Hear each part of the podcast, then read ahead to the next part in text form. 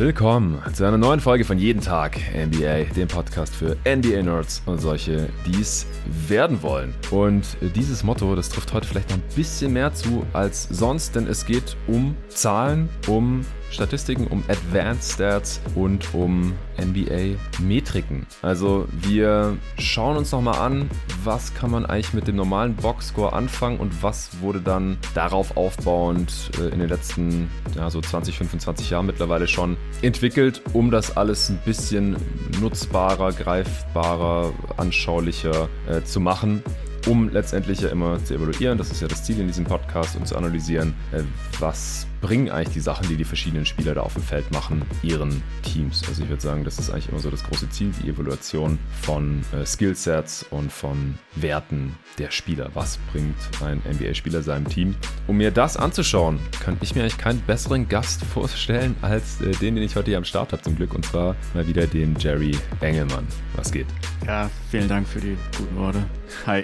Ja, es ist low-hanging fruit, würde ich mal sagen. Ähm, denn Du hast ja, wie die meisten Hörer mittlerweile wahrscheinlich schon wissen, äh, erst für die Phoenix Suns und dann auch für die Dallas Mavericks die letzten Jahre als Analyst gearbeitet, äh, dich also größtenteils äh, hauptberuflich mit den Zahlen beschäftigt, unter anderem auch deine eigene Metrik Real Plus Minus, die ja dann auch ESPN übernommen hat, wo du dann zwischen den Suns und den Mavs gearbeitet hast, entwickelt. Und um das alles bisschen einzuordnen auch und einfach mal einen Überblick zu geben. Also die Frage kam jetzt auch immer wieder über die letzten Jahre von Hörern, von Supportern. Jetzt äh, letzte Woche war es, glaube ich, oder vorletzte Woche auch nochmal im Supporter Discord. So, hey, könnt ihr vielleicht nochmal einen Pod machen, wo ihr die ganzen Stats, Advanced Stats und Metrics nochmal erklärt. Und dann können wir, glaube ich, auch zukünftig immer auf diesen Podcast äh, verweisen. Ansonsten kann ich auch schon mal ein bisschen das nächste God Next, the Magazine hier bewerben. Ausgabe Nummer 4. Wenn ihr noch keins habt, dann hopp hopp vorbestellen. Am besten gleich ein Abo abschließen. Denn da wird es auch schriftliches Pendant geben hier zu sozusagen. Nochmal mit einem großen Interview mit Jerry und dann auch nochmal so eine Art Übersichtstabelle ist da geplant äh, mit den wichtigsten Advanced Stats Stats und äh, Metriken.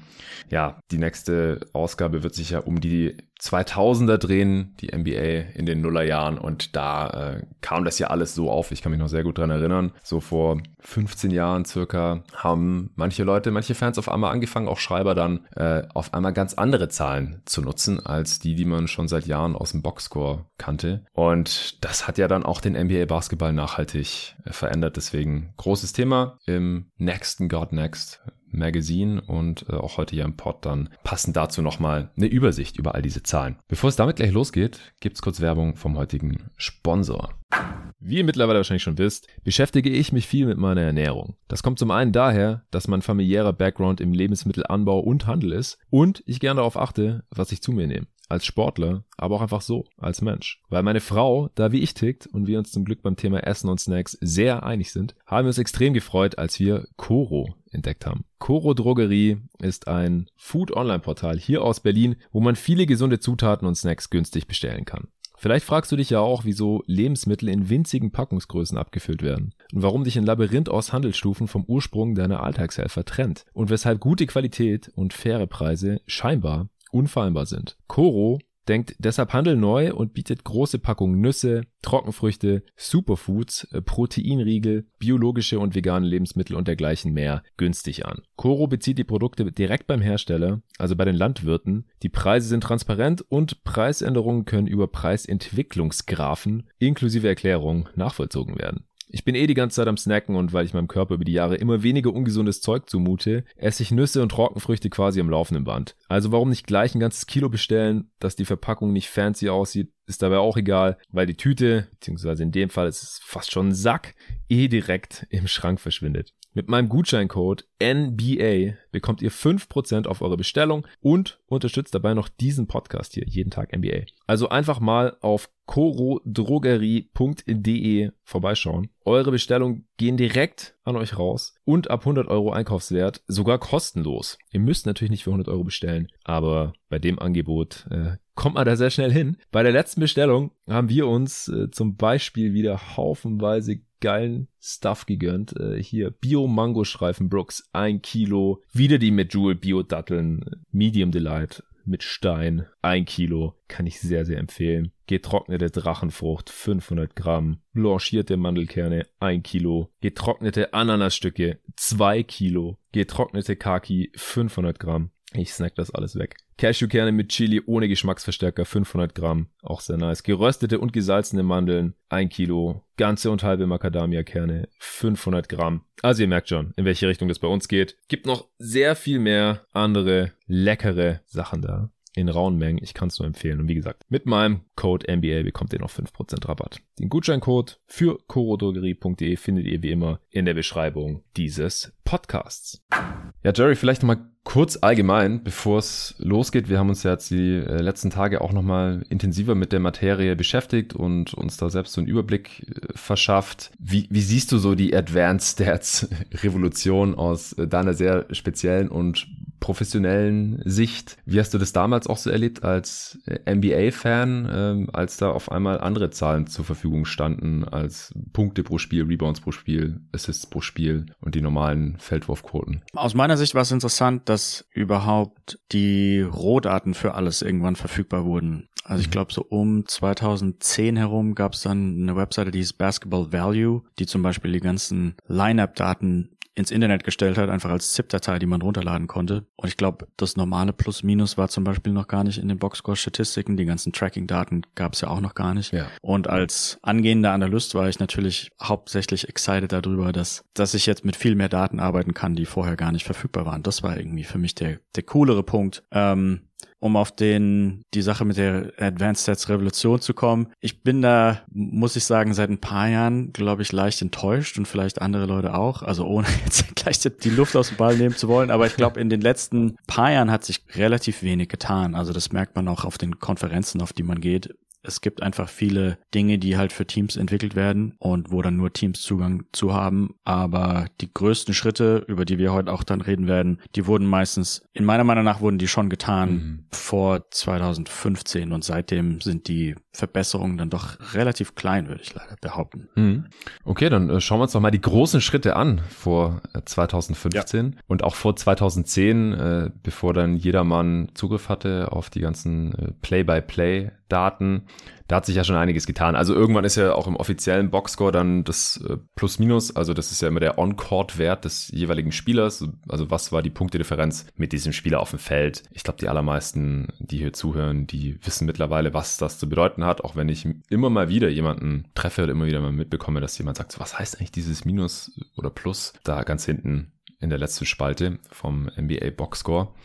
Aber ich glaube, das ist mittlerweile auch angekommen bei den allermeisten Fans. Aber vorher gab es ja auch schon andere Sachen. Also bevor wir zu den Plus-Minus-Geschichten kommen und den Line-Up-Daten, äh, schauen wir uns vielleicht mal an, was sich so getan hat bei der Verbesserung der bereits vorhandenen Boxscore-Statistiken und ganz vorne dran, was ich damals ganz, ganz wichtig fand und was mir auch so die Augen geöffnet hat als Fan damals, war die Weiterentwicklung der Field Goal Percentage, weil jahrelang hat man sich ja immer nur das angeschaut. Ja, der war drei von zehn aus dem Feld, der sieben von zehn. Im Schnitt ist der bei 45 Prozent Field Goal Percentage und da haben sich da ja auch so Werte etabliert, die als gut galten, die als okay galten. Schon auch je nach Rolle. Klar, man wusste Bigs, die fast nur danken. Ne? 60 Prozent aus dem Feld ist da dann vielleicht so die Erwartungshaltung gewesen. Und dann gab es aber auch ja, Scoring Guards, die sehr viel geworfen haben und die haben dann halt, was ich, 44 Prozent Field Goal Percentage gehabt und das fand man auch noch irgendwie okay. Klar, man hat auch immer irgendwie auch noch auf die Dreierquote geschaut und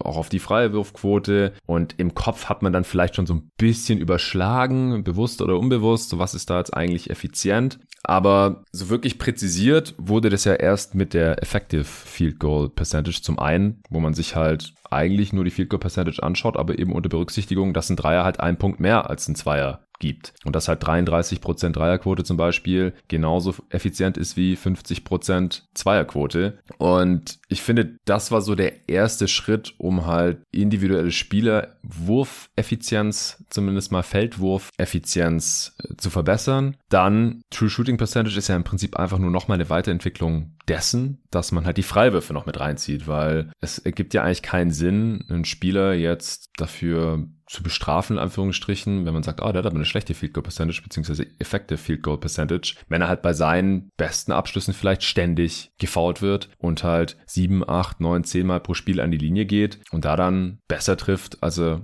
aus dem Feld trifft und somit ja seine Wurfeffizienz nach oben zieht. Also das finde ich waren schon mal ganz, ganz große Schritte, was die Wurfeffizienz angeht. Trotzdem, das passiert mir auch immer wieder, erwähnt man noch die Field Goal Percentage, äh, gerade wenn man jetzt vielleicht ein Spiel analysiert, sagt, ja, der Spieler war sieben von zehn aus dem Feld oder sowas. Aber ich habe mir schon versucht anzugewöhnen, dann äh, auch direkt zu gucken, okay, wie viele Shot Attempts waren das insgesamt, also True Shot Attempts dann mit den, mit den Freiwurfversuchen noch dazu. Wie siehst du das Ganze um die Weiterentwicklung der, der Field Goal Percentage? Ja, also ich würde sagen, das war auf jeden Fall nötig, weil ja die Liga heutzutage auch viel mehr Dreier wirft. Und ich glaube, in den 90ern hätte man es gar nicht so sehr gebraucht, weil halt, ich weiß nicht, Jordan hat wie viel Dreier pro Spiel genommen? Vielleicht zwei oder anderthalb im Durchschnitt. Da ist ja dann der Unterschied zwischen Field Goal Percentage und Effective Field Goal Percentage gar nicht so groß. Aber mit den, mit der Anzahl der Dreier, die heutzutage genommen werden, muss es mit rein. Sonst wären ja solche Spieler wie Curry furchtbar unterbewertet, weil die Field Goal Percentage vielleicht gar nicht so hoch ist. Aber die Effizienz ist ja riesengroß bei, bei Spielern mit ihm. Ähm, ich finde es auch, auch heutzutage irgendwie komisch und interessant, dass die Field Goal Percentage noch relativ häufig genannt wird und die drei Punkt Percentage nebenbei. Also ich finde, man könnte das doch einfach sinnvoller schon vorher aufteilen und sagen Two-Point Percentage und Three-Point Percentage, anstatt überhaupt die Field Goal Percentage anzusprechen. Also ich schaue da auch überhaupt nicht mehr drauf. Und bei der True Shooting ähm, Percent fand ich noch wichtig anzusprechen, dass die And Ones da ja auch mit einberechnet werden.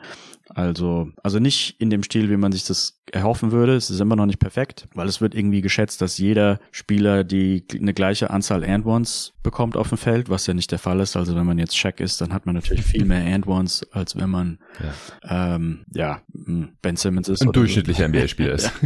ähm, genau, aber die, der Freiwurf, der da dazukommt, der ist ja quasi für umsonst. Ähm, man nimmt ja da damit dem Team keinen Wurfversuch weg und ja. das, das, muss ja auch irgendwie mit einberechnet werden, wenn man Spieler hat, die ständig End-Ones machen, die ständig diesen freien Freiwurf bekommen, dann muss es ja auch irgendwie belohnt werden, sage ich mal. Ähm, da, an der Stelle kann man noch ganz kurz ansprechen, es gibt an manchen, in manchen Webseiten gibt es eine Metrik, die heißt Points per Shot. Da werden dann tatsächlich aus dem Play-by-Play -play rausgerechnet, welcher Spiele, wo, welcher Spieler wurde bei welchen erfolgreichen Versuchen gefoult und da wird dann nicht mehr ligaweit einfach nur ähm, geschätzt, wie viel End-Ones man im Durchschnitt bekommt, ähm, was bei True Shooting gemacht wird, sondern es wird tatsächlich für jeden einzelnen Spieler ähm, geschaut, wie viel End-Ones hat er speziell jetzt bekommen. Aber leider sehe ich die Metrik seltener, als, als man sie sich wünschen würde. Ja. Hm. Points per Shot meinst du jetzt? Oder True Shooting? Points per Shot sehe ich eigentlich so gut wie nirgends. Ja, das finde ich auch schade, weil ähm, eigentlich, seit man die Tracking-Daten hat und eigentlich ja auch die genauen Wurfversuche kennen könnte oder diese ja. and ones, dann müsste man ja eigentlich die, diesen Freiwurffaktor nicht mehr schätzen, weil man weiß ihn ja eigentlich theoretisch. Man braucht nicht mal die Tracking-Daten, also es reicht ja das ganz normale Play-by-Play, -play, was jetzt ja, mittlerweile genau. zurückgeht bis 1997 und ja. viele von diesen Play-by-Play-Daten wurden quasi zu, zurück vervollständigt in, der, in die Vergangenheit. Mhm. Aber seit 2010 hat man das eigentlich in einem relativ guten Format. Ja, was denkst du, woran es liegt, dass trotzdem noch geschätzt wird? Ich glaube, True Shooting hat sich halt einfach relativ stark durchgesetzt und Points per Shot aus irgendeinem Grunde, ja, nicht so hm. richtig. Also ich glaube, da, da könnte ich vielleicht mal eine E-Mail an Basketball Reference schicken, dass die das vielleicht damit reinbauen. ja, mach mal. Oder hat's Cleaning the Glass? Points per Shot? Ja, bei denen heißt es okay. oder Points per, ich kann noch mal schauen. Man muss immer ein bisschen aufpassen mit den, mit den Bezeichnungen. Ich ja. werfe das manchmal hier im Pod auch ein bisschen durcheinander. Ich sage dann auch Offensive Rating ja. laut Clean the Glass, dabei heißt bei denen Offensive Efficiency, da kommen wir auch gleich noch zu. Bei denen heißt Points per Shot Attempt. Ja, ja, dann doch Lob an Cleaning the Glass und ähm, Rüge an Basketball Reference. Das wäre auf jeden Fall cool, wenn ihr das noch einbringt. Ja, zur Beruhigung der Hörer, äh, es geht da um Nuancen. Also dieser Faktor, dieser Schätzwert, der ist anscheinend ganz gut, äh, denn es weicht halt echt immer nur minimal ab. Wenn es eine Abweichung gibt zwischen dem Wert bei Basketball Reference und dem Wert bei Clean the Glass, dann hat es manchmal auch noch andere Gründe. Zum einen, was wir neulich im Pod ja auch schon besprochen haben, dass Clean the Glass eben die Garbage Time rausfiltert. Und was ich damals aber vergessen habe, dass sie zum Beispiel auch die Heaves rausfiltern. Das ist sehr gut. Und ja. das hast du witzigerweise im selben Pod ja. später ja noch angesprochen,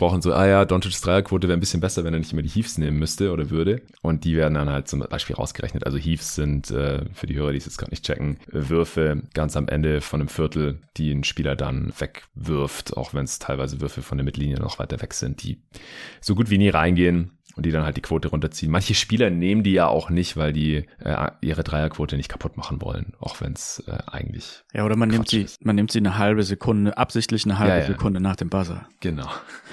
da gab es vor ein paar Jahren mal einen, einen großen, in Anführungsstrichen, Enthüllungsartikel dazu. Da hatte irgendein Reporter, ich weiß gerade leider nicht mehr welcher, sehr viele Spieler dazu interviewt und die waren dann da auch teilweise recht offen und gesagt so, ja, ja, also ich, ich nehme den Wurf halt immer äh, ganz bisschen zu spät, sodass es so aussieht, als hätte ich ihn halt nicht mehr losbekommen, aber dann zählt er halt nicht mehr, äh, um meine Quote nicht kaputt zu machen. Da könnte man sich drüber streiten, ohne jetzt eine groß, zu große Detour zu machen, aber zum Beispiel bei Wurfversuchen, wo du gefoult wirst, wird ja der Wurfversuch auch nicht gezählt. Genau. Wenn der nicht reingeht. Und der wird nur gezählt, wenn er reingeht. Und ich denke, das könnte man mit ja. Heaves auch anfangen zu machen. Das würde ich begrüßen. Ja. Alles, was irgendwie so hinter der Mittellinie ist oder letzte Sekunde und mindestens zwei, drei Verteidiger direkt vor dir stehen. Aber naja, das ist wahrscheinlich Entscheidung der Liga, weil es sind schon offizielle Zahlen, die man schon seit Jahrzehnten so aufnimmt. Insofern wird es wahrscheinlich schwierig. Ja, solche Veränderungen sind, sind da immer schwierig. Ja, ja vielleicht äh, haben wir doch noch ein paar größere Schritte vor uns.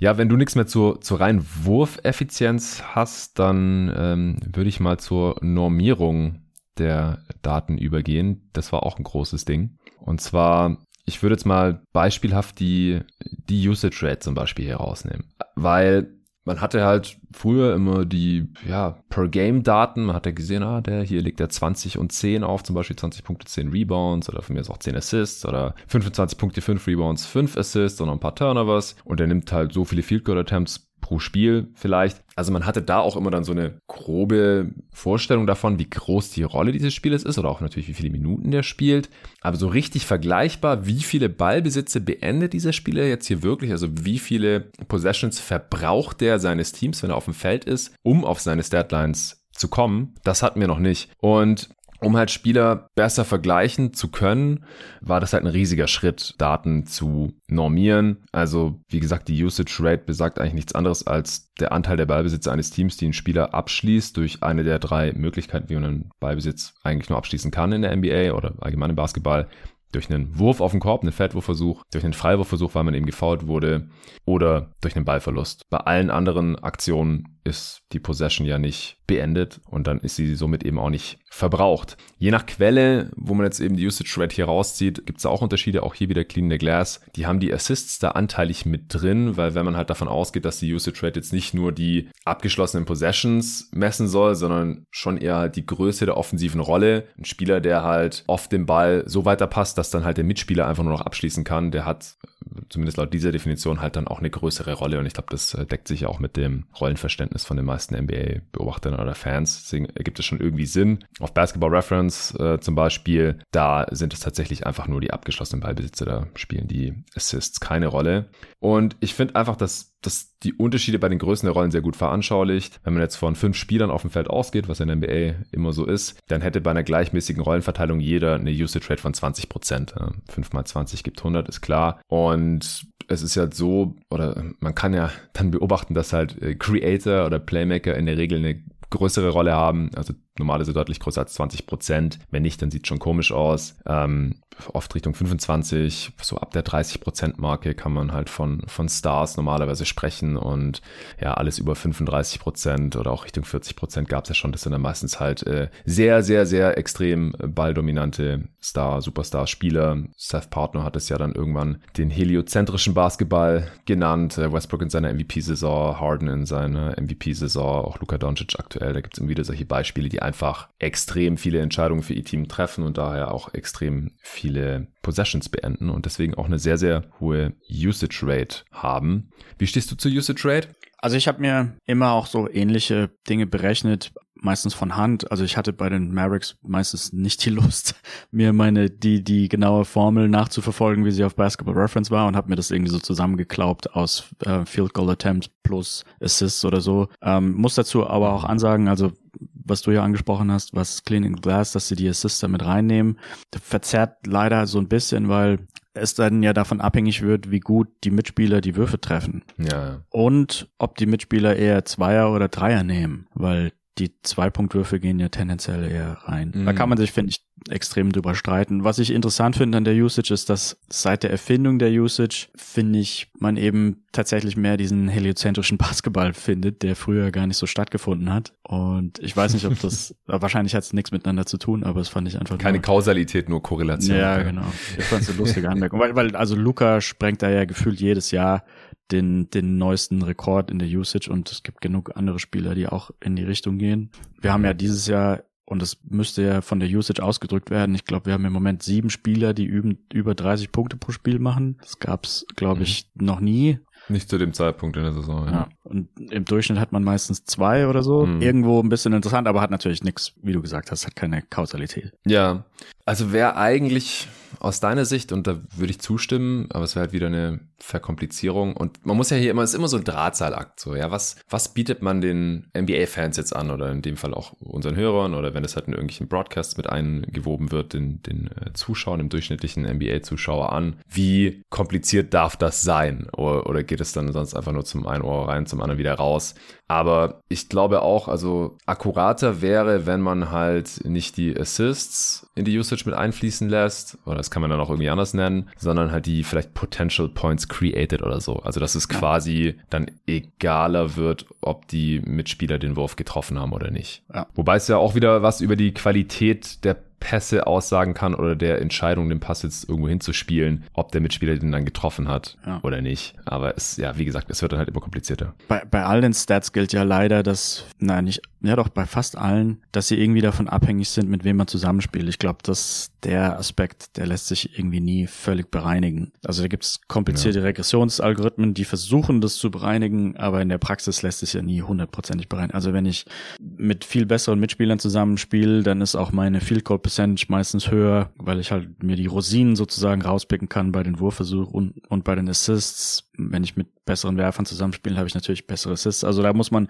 natürlich irgendwo arbiträr dann eine Grenze setzen, was man alles mit dazu nimmt. Hm. Ja, das mit dem Rausrechnen, äh, wie das funktioniert, beziehungsweise wie gut es funktioniert, äh, das kannst du nachher gerne noch erzählen, wenn wir zu den Metriken kommen, finde ich auch einen sehr spannenden Punkt. Weil das ja immer, wie du gerade schon gesagt hast, so das große Problem ist bei den Line-Up-Daten. So, wie willst du das denn irgendwie abstrahieren, mit wem der Spieler da zusammengespielt hat? Mhm, auch nochmal wichtig, gerade bei der Normierung ist natürlich, worauf normiert man überhaupt? Da gibt's ja dann äh, verschiedene Ansätze, gerade die per 36 Minutes, also auf 36 Minuten normiert, das gibt schon relativ lang. Da war einfach die Idee dahinter, okay, manche Spieler spielen halt 36 Minuten pro Spiel oder früher sogar noch mehr. Da gab's ja, was ich, Iverson oder so, der auch die 40 Minuten pro Spiel geknackt hat und dann auch die 30 Punkte pro Spiel geknackt geknackt hat, äh, aber halt zum Beispiel 10 Minuten mehr pro Spiel gespielt hat, als es Spieler heute tun. Ähm, manche Stars, die gerade mal so die 30 vielleicht knacken, das muss man ja irgendwie vielleicht miteinander vergleichen oder dass man halt äh, dann auch argumentieren konnte, hier dieser Spieler, der macht in 20 Minuten von der Bank dies und das. Wenn der jetzt Starter wäre und 36 Minuten spielen würde, dann äh, könnte der vielleicht so und so viel machen, wenn er halt die Produktion pro Minute aufrechterhalten kann, was natürlich auch nicht immer gesagt ist. Also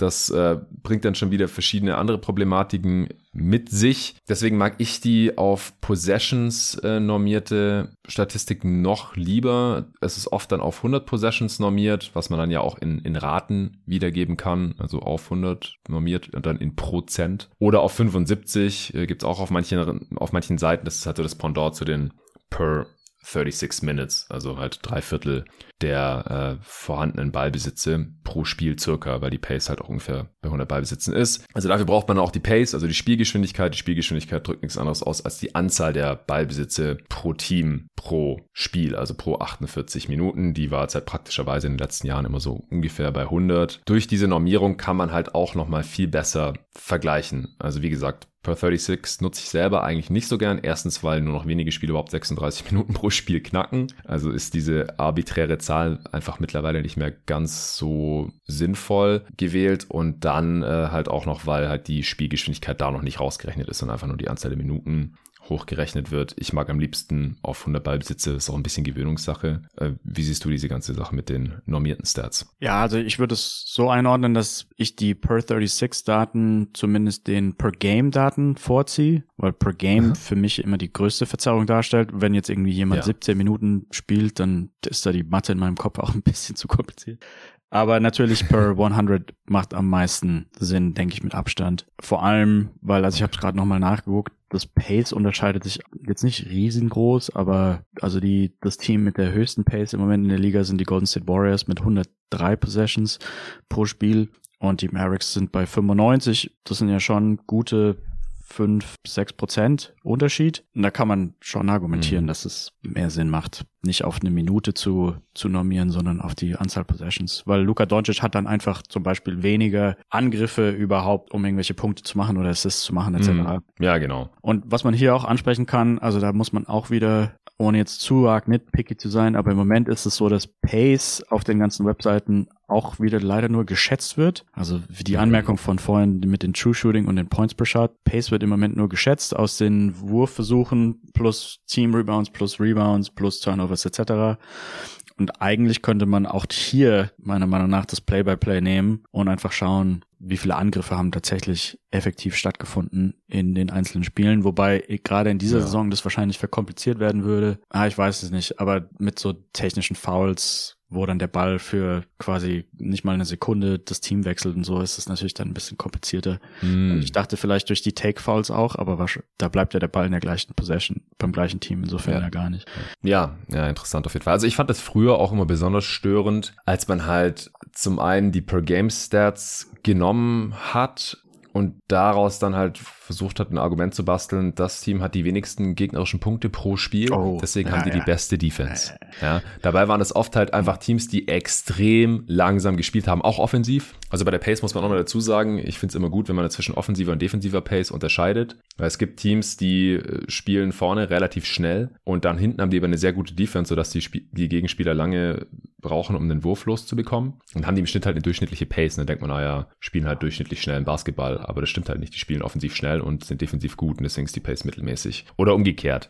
Also das kann ich auch immer noch empfehlen. Das gibt zum Beispiel auf Basketball Reference nicht diese Unterscheidung, gibt es einfach nur Pace. Es gibt aber andere Seiten, wo das unterschieden wird. Ich kann gleich nochmal gucken. Ich glaube, teamrankings.com gibt es. Ich weiß nicht, ob du noch irgendwas kennst. Ähm, da schaue ich dann ab und zu mal drauf, äh, wenn ich das irgendwie versuche einzuordnen. Also hier finde ich halt die, die Normierung ganz wichtig auf Teamebene, das auf 100 Possessions darzustellen. Und äh, da kommen wir dann jetzt auch gleich äh, zum Offensive Rating oder Offensive Efficiency und dann halt auch das Pendant ja, dazu. Ich, ich habe ich hab zur Pace noch ein, zwei Sachen. Ja, gerne. Also es ist vielleicht sogar ein bisschen erschreckend. Bei TNT musste man, glaube ich, mit Charles Barkley vor zwei Jahren noch rumdiskutieren, dass man da nicht Points per Game nimmt für beste oder schlechteste Defense, sondern dass man das dann irgendwie runterbricht. Und dann hat er irgendwie gemeint, ich, ich, ich kann mich nicht mehr genau dran erinnern, ich habe jetzt nicht nachgeschlagen, aber er hat sich da geweigert, einfach nur teilen zu wollen. Es ist ja keine komplizierte mathematische Funktion, die man da anwenden muss. Man muss ja nur den Punkte pro Spielwert teilen durch halt die Anzahl der Angriffe. Und er hat gemeint, das wäre ihm zu kompliziert oder das würde keinen Sinn machen. Da sind auf jeden Fall noch TV-Stationen, die da etwas hinten dran hängen. Und ja, die, ganz, ganz die, kurz dazu. Ja. Also es ist halt echt immer die Frage, das habe ich ja auch vorhin schon gemeint, so was ist halt zumutbar dem Zuschauer, dem Hörer, dem durchschnittlichen Fan. Und ich glaube, da gibt es halt ganz, ganz große Schwankungen. Und dann ist halt wiederum die Frage, woran orientiert man sich da? Orientiert man sich jetzt da halt an einem der eigenen Talking Heads, sage ich jetzt mal. Ein, richtiger Analyst ist Charles Barkley ja nicht. Ein Ex-Spieler halt, der, der seinen Senf dazu gibt und das ist unterhaltsam, kann ja alles nachvollziehen. Aber da scheint halt die Messlatte extrem niedrig zu hängen, was er schon für als zu kompliziert ansieht, wenn es halt eine Teilung ist ohne jetzt hier irgendwie anmaßend zu klingen oder irgendwie sowas. Aber es ist halt, es ist halt unterschiedlich. Ja, also es geht halt von bis. Aber das ist halt, also ich bin ja so froh, dass dann irgendwann, ich weiß nicht mehr genau wann das war, aber vielleicht so vor zehn Jahren auch ESPN und die ganzen anderen Local Broadcasters so langsam dazu übergegangen sind, eben normiert darzustellen, was die beste Defense ist und vielleicht auch die schlechteste. Und mittlerweile ist es ja eigentlich allgemein anerkannt. Die Broadcaster nutzen auch ständig Offensive Rating, Defensive Rating, ja. äh, als wäre es das Normalste der Welt. Aber das war halt nicht immer so. Und das, ja. also kann ich mich noch sehr gut dran erinnern, vor 15 Jahren oder sowas, dann immer, oh ja, die äh, Pistons lassen 89 gegnerische Punkte pro Spiel zu. Beste Defense der Liga. Ja, waren sie vielleicht trotzdem, aber nicht aus diesem Grund halt. Und die andere Anmerkung ist ganz kurz. Ich glaube, es besteht eine Korrelation mit offensiver Pace und offensiver Effizienz. Also man will in der Offense eigentlich tendenziell möglichst schnell abschließen und in der mhm. Defense will man, dass die Gegner möglichst langsam abschließen. Also da, ich glaube, dass man zumindest bei den Warriors das erkennt, dass die das sehr gut realisiert haben, dass man einfach ständig in der Offense pusht, pusht, pusht, pusht, weil man einfach weiß, dass die Defense noch nicht so gut aufgestellt ist und das dann meistens zu höherer Effizienz dann führt. Ich könnte mir vorstellen, dass es nicht allen Teams explizit so bewusst ist. Ja, ja, ja, ja ich, ich glaube auch. Ich habe jetzt gerade nochmal geschaut, also auf Dunks and Threes ausgeschrieben, dunksandthrees.com, da gibt's äh, die offensive Possession Length und defensive Possession Length in Sekunden dann ausgedrückt. Ist ja. vielleicht auch ein bisschen gewöhnungsbedürftig. Da sieht man auch mal, dass es einfach alles gar nicht so einen riesen Unterschied ausmacht. Es sind zwei Sekunden zwischen der schnellsten Offense, das sind gerade die Kings, und der langsamsten sind gerade die Cavs. Die Mavs sind tatsächlich nur die zweitlangsamste Offense. Aber zwei Sekunden ist ja prozentual gesehen, glaube ich, relativ viel, weil ich denke mal, da dreht sich dann ja von 14 bis 16, oder? 13,6 bis 15,6. Ja, genau. Ja. Also prozentual gesehen. Ja, es ist halt ein Zwölftel der Shot Clock. Das ist schon, also genau, prozentual viel, aber wenn man jetzt halt auf die Uhr guckt und denkt, okay, zwei Sekunden, das ist ja nix. Äh, das ist ein, äh, ein bisschen mehr als ein Wimpernschlag und das ist der Unterschied zwischen der schnellsten und langsamsten Offense ja. der Liga. Aber prozentual macht es natürlich einen großen Unterschied aus und äh, auch wenn man es dann halt auf die Possessions hochrechnet, wenn es halt 100 Possessions gibt und äh, dann addiert sich das halt ja. 100 Mal. Ja, Im Spiel sind da halt 200 Sekunden auf einmal. Was ich aber gerade noch sagen wollte, weil du vorhin meintest ja auch, die Mavs haben die langsamste Pace, das stimmt auch noch, mit relativ großem Abstand, 95,2 jetzt hier äh, Possessions pro Spiel. Liegt aber auch daran, dass sie in der Defense, dass die Gegner viel länger brauchen als bei den Cavs jetzt okay. im direkten Vergleich, um einen Wurf zu nehmen. Bei den Cavs 14 Sekunden, bei den Mavs 14,9. 14 Sekunden ist der drittniedrigste Wert, 14,9 ist der vierthöchste Wert. Okay. Also das ist äh, eine riesige Diskrepanz. Vielleicht noch mal ein paar andere Beispiele. Wer schnell offensiv ist, Kings hatte ich gerade schon genannt. Dann die Pistons sind genau dahinter gerade mit 13,7 Sekunden. Dann die Thunder mit 13,8. Dann die Bulls mit 13,8. Das sind die Top 4 gerade. Und am längsten brauchen die Gegner der Pistons und Pelicans, um den Wurf loszukommen. 15 Sekunden bei den Pistons. Wow. Dabei haben die die zweitschlechteste Defense. Ha, krass. Das ist auch was, womit ich jetzt überhaupt nicht gerechnet hätte. Ähm, eine Sache, die wahrscheinlich da noch wehtut, die man auch wieder rausrechnen könnte, was wir haben jetzt so ein bisschen hätte, hätte Fahrradkette, Aha. ist, dass die Offensivrebounds ja oft zur Verlängerung der Possession führen. Das heißt, man will, mm. man will, dass die Gegner lange brauchen, um ihren ersten Wurf abzudrücken, aber man will natürlich trotzdem nicht, dass die gegnerische Possession ewig dauert, weil sie ständig einen Offensivrebound holen und wieder einen Offensivrebound holen. Und ich könnte mir vorstellen, dass der Aspekt vielleicht bei den Pistons eine Rolle spielt. Genau, die sind nämlich letzter in der Defensive Rebound Percentage. Das heißt, die Possessions dauern nur deswegen so lang, weil halt ständig die Fehlwürfe von der Offense gereboundet werden. Ah, okay. Ja, wow. Das verkompliziert die Sache dann leider noch. ja, auf jeden Fall. Auf jeden Fall. Also man, man merkt ja schon, ja. Also man äh, landet da schnell irgendwie im Rabbit Hole, könnte dann immer noch irgendwas verbessern und noch irgendwas verbessern. Und so kommt man dann auch im Endeffekt irgendwann zu den Metriken, äh, bei denen wir dann nachher noch landen werden. Aber erst äh, schließen wir vielleicht noch kurz die ja, offensive Effizienz, defensive Effizienz, Offensiv-Rating, äh, Defensiv-Rating ab. Da gibt's auch gravierende Unterschiede, gerade bei der Benennung und Bezeichnung. Äh, denn gerade Offensive Rating wird für verschiedene Sachen genutzt. NBA.com zum Beispiel in der Statistiksektion. Da ist das der On-Court-Wert mit dem Spieler auf dem Feld. Also kann er beeinflussen, muss er nicht. Der kann einfach nur die ganze Zeit in der Ecke stehen, macht gar nichts und das Team scoret effizient und dann hat er dann ein tolles Offensivrating in Anführungsstrichen. Das ist natürlich Quatsch zu benutzen. Es sei denn, also halt sehr mit Vorsicht zu benutzen, wenn man jetzt weiß, okay, der Spieler, der hat eine sehr, sehr große offensive Rolle, Luka Doncic, Trey Young, whoever. Ich habe übrigens gerade mal, das kann man noch ganz kurz einschieben hier, geschaut wegen den Usage Rates, ähm, weil du das vorhin angesprochen hast. Die größte Usage Rate der Liga hat gerade tatsächlich Janis mit 38,5. Oh wow. Und dann kommt es Doncic mit 38, hm. auch 38,5, aber irgendwie Nachkommastelle muss bei Janis noch ein bisschen höher sein, die zweite. Äh, laut Basketball Reference ist er auf 1 gerade. Joel Embiid auf 3, 37,8. Dann Ja Morant 36,5, Trey Young 35,1. Das sind die Top 5. Dann gibt es einen Drop-Off auf 33%. Das ist Shea, Gildes Alexander auf 6. Und dann haben wir nochmal fünf Typen, die über 31 liegen. Mit KD, LeBron, Dame, Jason Tatum und Stephen Curry. Und dann haben wir nochmal fünf, die über 30 liegen. Mit Paul George, Donald Mitchell, Jalen Brown, Kyrie Irving und Paolo Bencaro. Ja, also Zum Vergleich dazu, Michael Jordan hat die, hat die 35 zweimal gecrackt. In seinen ersten zwei Jahren war er bei 38,6 und 38,3 und danach war er eigentlich fast immer unter 35. Also da sieht man, wie, wie viel das ist bei Janis und Aber der, der, war auch mal bei 38,6, also der wäre jetzt auf 1. Krass. Ja, ja. Also noch mehr als äh, Doncic und Janis gerade. Aber das waren halt seine ersten Jahre in Chicago. Ja, ich glaube, damals waren die Bulls einfach relativ schlecht. Ja. 1986 vor Scottie Pippen. Ja, genau. Zurück zum Offensivrating. Also wie gesagt, wenn man jetzt weiß, ein Spieler hat einen sehr hohen Anteil an der Offense, äh, weil er viel den Ball in der Hand hat, auch vielleicht eine hohe Usage hat und so weiter und so fort, der viele Entscheidungen trifft, ja klar, wenn dann das Team effizient ist mit ihm auf dem Feld, dann äh, kann man das wahrscheinlich schon ihm zuschreiben. Aber das ist halt eigentlich eine andere Fragestellung als das, was ich mit dem Offensive Rating gerne immer beschreibe. Also wenn ich hier Offensive Rating sage im Pod, dann meine ich eigentlich immer das von Basketball Reference, wenn es um individuelle Spielerevaluierung geht.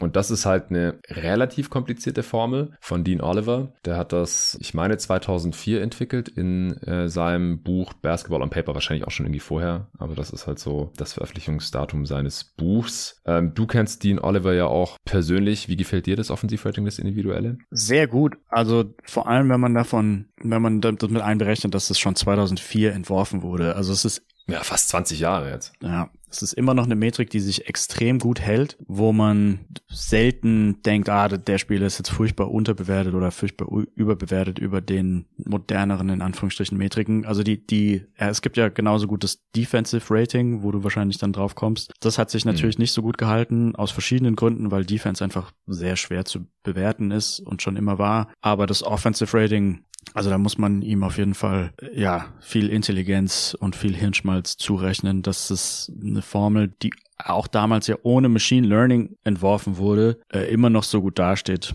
Ist überraschend und gut. Ja. Also im Prinzip soll es ausdrücken, wie viele Punkte ein Spieler mit 100 Ballbesitzen generieren kann. Also ganz vereinfacht ausgedrückt, ein Spieler wirft 100 Mal ein Field Goal Attempt auf den Korb, ein, ein Zweier und trifft 50 Prozent davon, dann hätte er ein Offensivrating von 100, weil er 100 Punkte aus diesen 100 Ballbesitzen gemacht hat. Macht natürlich kein Spieler, weil niemand nur so eindimensional ist, aber das ist halt mal vielleicht die, die Grundlage, von der man die Überlegung aus starten kann. Äh, wenn er jetzt natürlich 100 Dreier nimmt und die mit 33,333 Prozent trifft, dann sind wir auch beim Offensivrating von 100. Wenn man sich das auf Teamebene anschaut, dann kann man tatsächlich einfach gucken, wie viele Punkte sind das eben auf 100 Ballbesitze gerechnet. Aber bei einem Spieler ist es natürlich ein bisschen schwieriger. Ähm, auch hier wird es halt dann wieder nur gescherzt. Es fließt dann halt auch, und das ist der Vorteil im Offensivrating gegenüber jetzt True Shooting zum Beispiel, wo man ja sowieso schon die ganzen Abschüsse drin hätte. Der aufmerksame Hörer, der denkt jetzt, hey, wir haben doch vorhin schon True Shooting gehabt, da ist doch schon Zweier drin, Dreier drin, Freiwürfe drin. Beim Offensive Rating fließen halt auch noch die äh, Turnovers mit ein, weil, wie vorhin gesagt, es ist halt auch eine Möglichkeit, einen Ballbesitz zu beenden. Man verliert, verliert den Ball durch einen Offensivfall, durch einen schlechten Pass ähm, oder der Ball wird einem gestealt, was auch immer. Das ist ja mindestens genauso schlimm, wie wenn man daneben wirft. Und bei einem Live-Ball-Turnover ist es sogar noch schlimmer, weil da oft Fastbreaks draus entstehen können, wenn der Ball halt direkt in die andere Richtung geht. Die sind auch mit drin im Offensivrating. Und dann gibt's noch einen kleinen Set-Off, dafür, wenn man halt relativ viele Ballverluste macht, wenn man auch relativ viele Assists macht in diesem Offensivrating. Also Ballhändler werden dafür dann nicht so sehr bestraft, beziehungsweise Playmaker, die halt ähm, offensichtlich relativ oft passen und dann relativ viele Punkte für ihr Team rausholen, wenn sie dann halt auch ab und zu mal den Ball verlieren. Und ich mag das Offensivrating halt auch sehr gerne. Erstens, weil ich es mittlerweile gewohnt bin und mit den Zahlen halt auch was anfangen kann. Man hat halt normalerweise auch den, den Ligaschnitt und sieht dann halt, okay, wie viel ist der Spieler jetzt über dem Ligaschnitt? Ähm, nimmt er vielleicht, oder ist seine offensive Rolle vielleicht eher ein bisschen zu groß? Zieht er damit das Team runter? Ähm, oder sollte der vielleicht eine größere Rolle haben? Weil das Wichtige beim Offensivrating ist halt immer, das ist so das Einzige, was man da immer im Hinterkopf behalten sollte, ist, wie sieht die Rolle des Spielers aus? Also wenn man den Spieler jetzt noch nie spielen sehen hat und vielleicht auch nicht weiß, wie groß die Usage ist oder so, oder wie viele Minuten der spielt, ähm, was der überhaupt macht auf dem Feld, wie sieht sein Skillset aus, dann kann man jetzt nur mit diesem einen Wert Offensivrating eigentlich nichts anfangen. Und wenn man das aber halt alles weiß, so wie es halt bei dir und mir in der Regel der Fall ist, dann kann man die Zahl halt schon sehr gut einordnen, wenn man jetzt halt weiß, hier dieser Spieler, der hat eine unglaublich große offensive Rolle, der ist ein äh, offensiver äh, Superstar und das bestätigt sich dann vielleicht durchs Offensivrating, weil er halt eins von 120 oder so hat, was halt äh, deutlich über dem Ligaschnitt liegt der normalerweise so bei 112, 113 ist die letzten Jahre.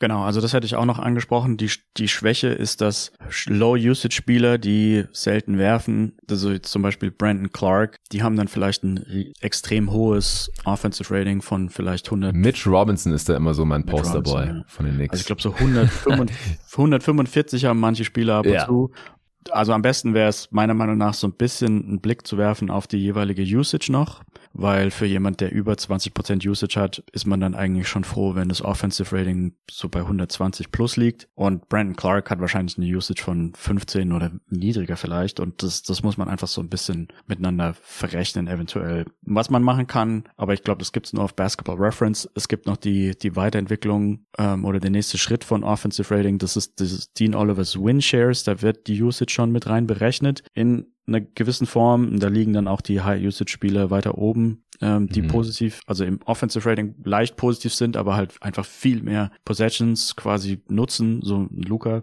der kommt dann vor Brandon Clark raus, wenn man diese Offensive Windshares sich anschaut, aber das ähm, treibt wahrscheinlich hier so ein bisschen zu weit. Und das muss man halt einfach, genau, also den Punkt muss man einfach mit reinberechnen, dass es für einen Brandon mhm. Clark halt einfacher ist, da effizienter zu sein, wenn man sich halt eben auf weniger Würfe beschränkt.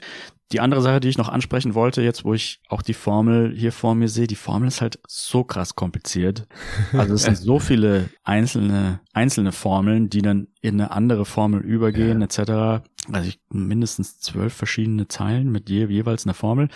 Da ist die Ironie, ist, dass die, die neuen Metriken und das Real Plus Minus oder das, das, was, worauf Real Plus Minus basiert, also so, sogenanntes Box Plus Minus, da ist die Formel an sich sogar simpler als von dieser alten mhm. Metrik Offensive Rating. Man hat halt nur ganz im allerletzten Schritt eine, eine relativ komplizierte Regressionsformel, aber das ist nur ein Einzeiler. Also ich finde es irgendwo interessant, dass dass man, dass man es geschafft hat, mit simpleren auf irgendeiner Ebene Methode bessere Metriken dann entwickeln zu zu können, ohne eben diese mhm. ganzen mhm. Zwischenschritte machen zu müssen, dass man für Team Offensive Rating irgendwie anpasst etc. Also das fand ich finde ich irgendwo ja elegant. Ja, ja interessant. Also wen diese Formeln interessieren, die findet man eigentlich alle, also zumindest von den bisherigen, die wir hier vorgestellt haben, von den Advanced Stats. Bei den Metriken sind es ja oft so Black Boxes, die sind dann oft nicht öffentlich zugänglich. Kannst du nachher auch gerne was zu sagen. Aber wer jetzt Basketball Reference Offensive Rating eingibt, der findet das auf jeden Fall oder Offensive Rating Dean Oliver. Und es beruhigt mich, dass du das auch kompliziert findest. Denn ich, ich habe mal tatsächlich eine Mathevorlesung besucht und äh, habe die Prüfung dann auch bestanden, erst beim zweiten Mal. Aber hey, Uni Tübingen 2009. Aber es ist halt auch 13 Jahre her jetzt. Ja, von daher, es schreckt so ein bisschen ab, wenn man sich das anguckt. Aber ich glaube, so wie wir es jetzt verbalisiert haben, versteht man, was Offensive Rating ist und was da drin steckt und was es kann und was es vielleicht auch nicht kann. Aber jetzt gerade mal geschaut. Äh, Brandon Clark hat über die Karriere eine Usage von 18, also gar nicht so niedrig und ein Offensive Rating von 127. Und 127 ist halt eigentlich jetzt so isoliert betrachtet so Nikola Jokic Niveau. Aber Nikola Jokic macht halt so viel mehr auf dem Basketballfeld in der Offense als ein Brandon Clark. Und ich liebe Brandon Clark, aber er ist einfach in erster Linie ein Finisher. Manchmal so ein bisschen Connector noch. Aber wie gesagt, Mitchell Robinson ist da für mich immer so der Posterboy, der halt eigentlich fast nur dankt in der Offense oder halt eigentlich nur Abschlüsse am Brett nimmt, oft nach Offensiv-Rebounds oder halt nach Lobpassen oder sowas, der nichts für sich selber kreiert und halt auch relativ selten wirft, weil er halt so ein begrenztes Skillset hat. Seine Usage über die Karriere ist 12,1 Prozent und dieses Jahr 10,5 Prozent. 10,5. Ich habe vorhin gesagt, wenn jeder Basketballspieler auf dem Feld gleich viele Abschlüsse nehmen würde, wäre der Durchschnittswert 20 Prozent und Mitchell Robinson macht die Hälfte davon. Also das ist eine unfassbar niedrige Usage Rate. Also alles unter 15 ist eigentlich schon extrem niedrig und um die 10 Prozent dürfte somit der niedrigste Wert der Liga sein. Aber er hat über die Karriere ein Offensivrating von 141 dieses Jahr 139. Ja, das äh, liegt halt zu einem ganz, ganz großen Teil auch an seiner Field Goal Percentage die über die Karriere 72 Prozent beträgt. Also allein wenn man das mal zwei nimmt, dann ist man ja schon, und er nimmt halt auch fast nur Zweier, ist man ja fast schon bei diesem 140er Wert, so mehr oder weniger. So entsteht er halt. Klar, er hat noch Freiwürfe, die trifft er aber schlecht. Das zieht seine, sein Offensive Rating dann sogar noch runter. Turnovers hat er wenige, weil er halt meistens den Ball fängt und dann halt versucht zu danken. Ja, das muss man beachten beim Offensivrating. Wie gesagt, beim Team-Offensivrating oder bei der offensiven Effizienz, da ist es ein bisschen einfacher. Da schaut man halt einfach, wie viele Possessions hatte dieses Team. Das kann man beim Spieler ja nicht so einfach nachschauen, wie wir vorhin schon gesagt haben. Das sind immer so Annäherungen und wie viele Punkte sind dabei rausgekommen. Und das, äh, ja, ist ja mittlerweile weit verbreitet. Das äh, nutzt eigentlich jeder. Und äh, ist sehr schön vergleichbar. Da gibt es dann natürlich wieder die Problematiken mit äh, Small Sample Size, aber auf Teamebene stabilisiert sich das ja auch schneller als auf individueller Spielerebene. Da werden wir in einem anderen dann vielleicht auch noch was zu sagen, wann diese Werte dann stabil sind.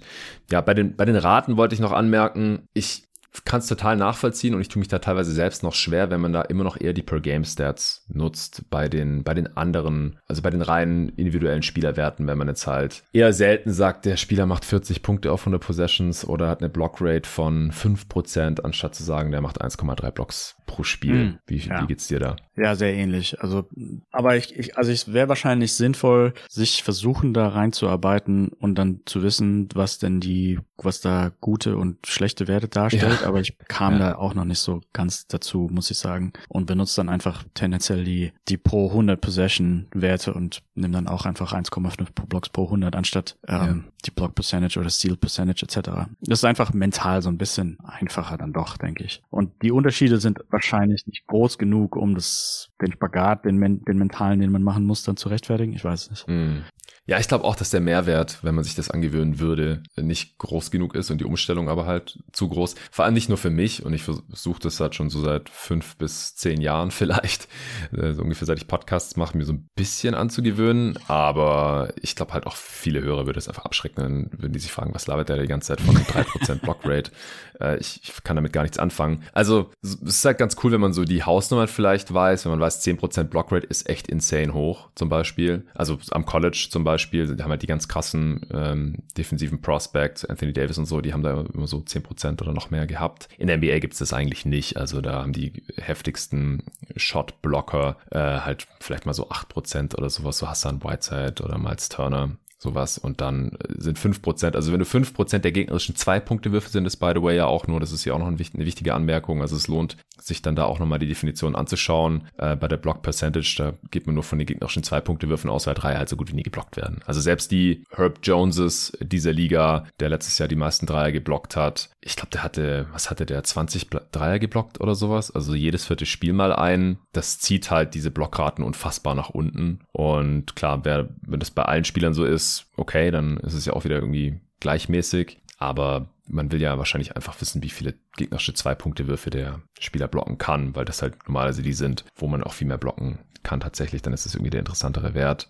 Ähm, also 5% ist das schon ein sehr guter Wert zum Beispiel. Ich weiß, dass Torben und andere Draft-Scouts so Thresholds haben, also so Grenzen, wenn Spieler darüber kommen, 1,5 Prozent Block und Steal Rate oder zwei Prozent, dann weist das halt auf sehr gute defensive äh, Tools hin oder Aktivität, äh, defensives Playmaking, kann man nennen, wie man will. Und dass das dann halt auch oft sehr stark mit äh, guter Defense in der NBA korreliert zum Beispiel. Also da kann man diese Raten dann auch oft nutzen, weil das ist einfach viel sinnvoller, weil gerade bei College-Spielern oder wenn die dann noch in ganz anderen Kontexten gespielt haben, da bringen die Raten dann noch mehr, weil die Spielzeit halt rausfällt. Dann auch im College diese ultra lahmen Possessions, gibt so wenig Possessions, wenn man das dann halt alles hochrechnet und besser miteinander vergleichbar macht, dann ist das sehr wertvoll. Ich finde es interessant, dass relativ viele von diesen Statistiken von der Drei-Punkt-Revolution beeinflusst werden. Und gerade bei der Block-Rate würde ich sagen, dass tatsächlich Block-Percentage insofern sinnvoll wäre zu benutzen, weil ja so viel mehr Dreier heutzutage genommen werden und es ist dann einfach so viel schwieriger, eben für die Bigs die gleichen Blockzahlen aufzulegen, wie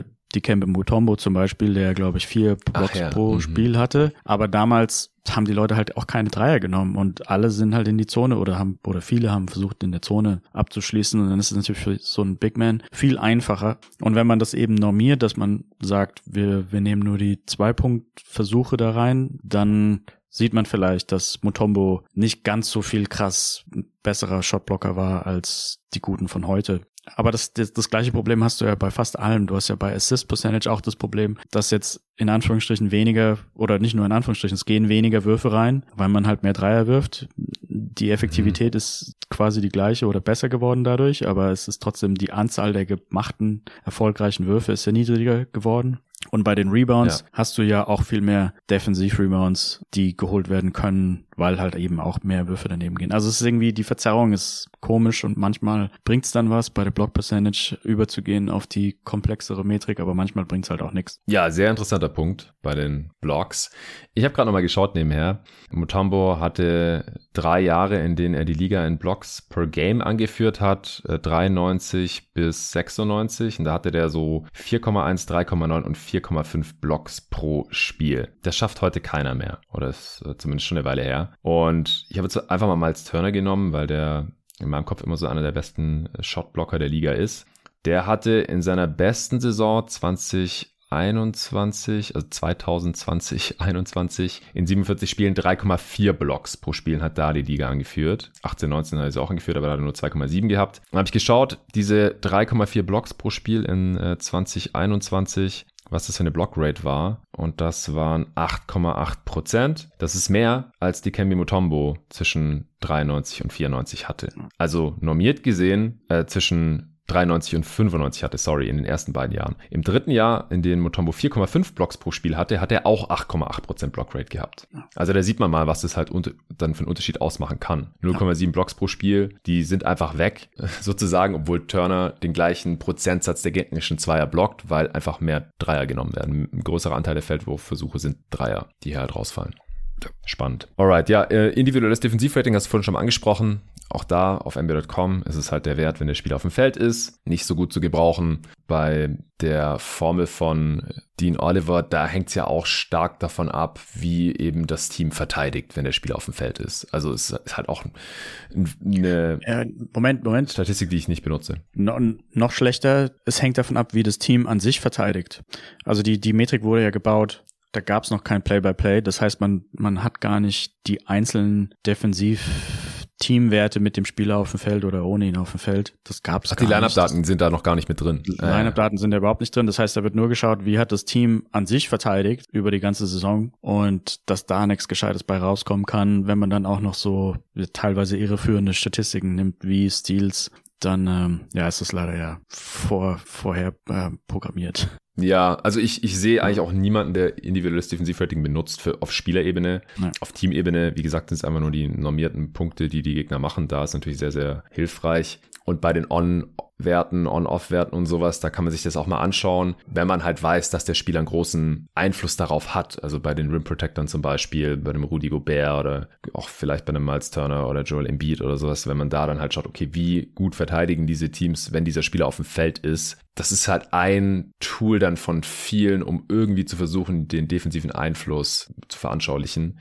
Aber de individuelles Defensivrating benutzt eigentlich niemand. Also ich sehe das eigentlich nie und das auch vollkommen zurecht. Ja, würde ich so unterschreiben. Sehr schön. Hast du jetzt noch irgendwas, was Richtung Advanced Stats geht? Also wir wollen hier halt wirklich die Unterscheidung zwischen den Advanced Stats und den komplizierteren äh, Metriken, wo dann halt auch die, die Line-Up-Daten auf jeden Fall mit einfließen, ähm, die es halt noch nicht so lange gibt, oder dann halt auch Machine Learning, kompliziertere Algorithmen und sowas, da kommen wir jetzt gleich noch zu. Ich glaube, PER könnte man noch erwähnen. Ähm, mhm. Nicht, dass es furchtbar viel genutzt wird. Meistens, glaube ich, nur von John Hollinger in seinem eigenen Podcast. Ähm, ja. Aber es war auch eine Metrik. Und jetzt auch leider, leider, leider ja. mittlerweile auch wieder vermehrt von den Dunked On Jungs von Nate Duncan und Danny LeRoux, weil die jetzt John Hollinger gesigned haben sozusagen. Ja, äh, da gibt es den wöchentlichen Pod und seitdem benutzen die es auch wieder mehr. Also ich verstehe es leider auch nicht so ganz. Es war, bevor die Advanced Metrics kamen, war es, glaube ich, größer als Dean Olivers Offensive Rating und Defensive Rating. Das ja. Dean Oliver hat so den Test der Zeit besser bestanden, muss man sagen. Aber damals war halt Hollinger bei ESPN und hat mehr Artikel geschrieben und hat das mehr pushen können. Ähm, das ist eine noch reduziertere Metrik. Also All in One. Bei Dean Oliver hat man es ja zumindest gespalten in Offense und Defense und PER hat versucht, in, in einer einzigen Zahl den Gesamtwert des Spielers darstellen zu können was dann natürlich auch nicht furchtbar genau war. Wie gesagt, also das war alles zu einer Zeit, da gab es keine Line-Up-Daten. Und es ist auch eine extrem komplexe Formel, wie ich das in Erinnerung habe. Und ja, man hat halt so die, die typischen Kinderkrankheiten, sage ich mal, von den damaligen Metriken, dass ähm, Team Defensive Rating mit einberechnet werden muss, weil man sonst keine bessere Daten hat. Und ich glaube, bei PER wurde das vielleicht sogar ganz weggelassen und man hat sich dann nur defensiv auf die Steals und Blocks gestützt oder Defensiv-Rebounds. Und dementsprechend wurden dann da die so Defensiv-Spezialisten extrem unterbewertet. Und ich glaube wiederum, auch so Leute wie Brandon Clark wurden auch unterbewertet, weil Usage eine extrem hohe Rolle gespielt hat. Man hat versucht, Leute wie Jordan und Iverson, glaube ich, in den Metriken so ein bisschen nach oben zu pushen und hat dann die Effizienz so ein bisschen links liegen lassen. Das ist so mein Eindruck gewesen damals. Also eigentlich keine Metrik, die heutzutage jemand noch benutzen sollte. Ich weiß auch gar nicht genau, warum John Hollinger nicht sagt, hey, okay, wir nehmen jetzt von 538 Raptor oder so und scheiß auf mein altes Pair. Aber ja, anscheinend liegt ihm das noch am Herzen. Ja, ich, ich weiß auch nicht. Also, das hat sich auch wieder so ein bisschen gedreht. Also, ich hatte den Eindruck, als John Hollinger wieder von den Grizzlies in die Medien zurückgewechselt hat, vor ein paar Jahren, da hat er das dann selber immer so ein bisschen belächelt und gesagt so, ah ja, hier, meine alte verstaubte Metrik bitte nicht mehr benutzen und so. Mittlerweile ist es aber wieder so ein bisschen zurückgekehrt er schreibt ja auch für die Athletic. Wie gesagt, jetzt ist er auch noch bei Dunked am Start einmal wöchentlich. Und ich kann mir halt vorstellen, dass die Athletic das so ein bisschen pusht und sagt, hey, du hast es damals empfunden, das war ein großes Ding. Nutze es doch mal wieder so ein bisschen bei Gelegenheit. Und seitdem wird es halt hier und da immer erwähnt. Also zum Glück nicht als alleiniges Argument, ey, der hat ein PR von 22, der ist viel besser als dieser Spieler hier, der hat ein PR von 17. Das zum Glück nicht. Aber es wird halt immer wieder so gedroppt. Das kann ich halt auch echt nicht nachvollziehen. Also es ist halt, wie du schon gesagt hast, als es nichts anderes gab und man sonst halt einfach nur immer Boxscore hatte, oh ja, so und so viele Punkte, Rebounds, Assists, Steals, Blocks, Turnovers, dann hat man ja sowieso im Kopf immer sich so ein Bild geformt, versucht zu formen, wie gut ist denn dieser Spieler? Und dann hatte man halt alternativ hier dieses PR, die halt, das halt all diese Zahlen verschieden gewichtet hat und dann dir eine Zahl rausgespuckt hat und du wusstest, okay, 15,0 ist der Liga-Durchschnitt auch noch. Das fand ich halt besonders wertvoll auch noch an PR, dass man halt immer so einen, so einen Vergleichswert irgendwie hatte. Ja. ja unter 15 ist halt unterdurchschnittliche Produktivität. Also ich finde es halt auch blöd, dass es Player Efficiency Rating heißt. Ja, ja. Das müsste ja eigentlich aus ja, meiner Sicht eher Player Effectiveness Rating oder sowas heißen oder Player Productivity Rating oder irgendwie sowas. Also ja, wie viel macht der Spieler, während er auf dem Feld ist. Aber dann halt, wie du schon gesagt hast, fließen ja auch nicht nur Sachen ein, die gut sind. Oft werfen hilft halt beim PR zum Beispiel. Und es ist halt allgemein noch ein bisschen dieser Ansatz, äh, wenn man halt die Ergebnisse sich anschaut und dann halt so lange an der Metrik rumspielt, bis Michael Jordan an eins ist oder LeBron oder wer auch immer. Die hatten ja jahrelang immer die höchsten PRs ever über eine Saison gesehen. Also ich, ich finde, man kann ihm nicht vorwerfen für die Namensgebung damals, weil einfach so wenig mhm. Leute sich da überhaupt mit beschäftigt haben und er war ja schon einer der Vorreiter. Aber man kann ihm vorwerfen, dass, dass er es jetzt pusht. Aber für, für ja, viele Entscheidungen ja. von damals ist es eigentlich, war es schon okay so. Mit den Tools, die, ja. die damals vorhanden waren waren und mit den anderen konkurrierenden Metriken, die wahrscheinlich fast nicht existent waren. Da gab da gab's ja noch noch schlimmere, also da gibt's ja dieses Wins Produced, ich glaube, das haben wir gar nicht mit aufgenommen oder hatten wir nee. irgendwann mal angerissen.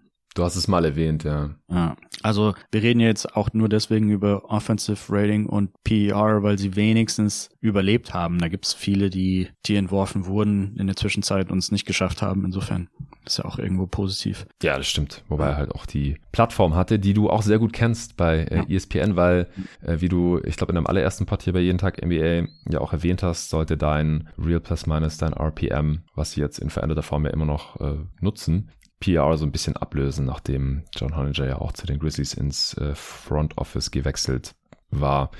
Ich will noch kurz die Tracking Stats erwähnen zumindest. Die sind normalerweise relativ straightforward. Also man kann sich halt auf stats.nba.com oder nba.com slash stats, ist es mittlerweile, glaube ich, äh, der Link, verschiedene Tracking Stats anschauen. Das haben wir auch schon mal in einem Pod ein bisschen genauer erklärt, wie das funktioniert. Da gibt's halt x Kameras in jeder Halle, die halt dann aufzeichnen, was die Spieler auf dem Feld machen. Das ist bei weitem nicht perfekt, weil diese Kameras halt nicht erfassen können, wie der Spieler jetzt gerade ausgerichtet war, gerade bei den defensiven Geschichten hat er da jetzt wirklich contested oder stand er mit dem Rücken nur in der Nähe? Was ist jetzt open, was ist wide open, was ist contested, das ist alles nicht so einfach. Aber man kann sich halt äh, verschiedene Sachen anschauen, gerade wie Deflections äh, zum Beispiel, das ist ein Tracking-Stat, dann die ganzen Screen-Sachen, wie viele Screens wurden da jetzt irgendwo gesetzt. Ähm, da sind dann natürlich auch Sachen wie äh, Screen Assists draus entstanden. Das sind alles Statistiken, die es so vorher nicht gab, die waren nicht zugänglich, das wurde nirgends automatisch erfasst. Es gab vielleicht irgendwelche Assistant Coaches oder sowas, die das äh, von Hand getrackt haben mit Strichlisten oder so. Und das können wir halt heutzutage alles irgendwie einsehen. Wir können dann zum Beispiel halt auch sehen, wie viele Würfe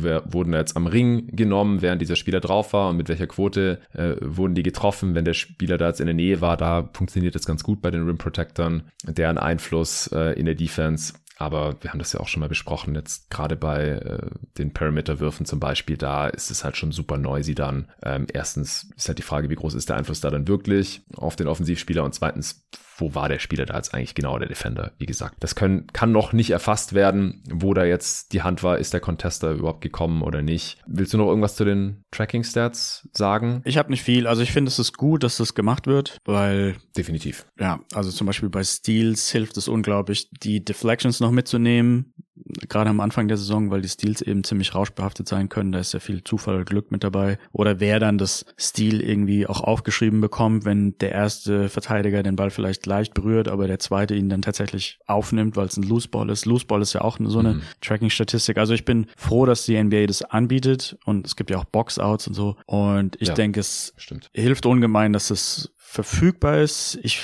würde mir so ein bisschen wünschen, dass dieses stats.nba.com einfacher zu bedienen wäre oder beziehungsweise oh Gott, ja. auch die, die Erklärungen ein bisschen sinnvoller wären, gerade bei dem Defensive Field Goal Percentage. Da hatten wir auch schon uns mal ein bisschen drüber aufgeregt, dass da überhaupt nicht erklärt wird, was ist was.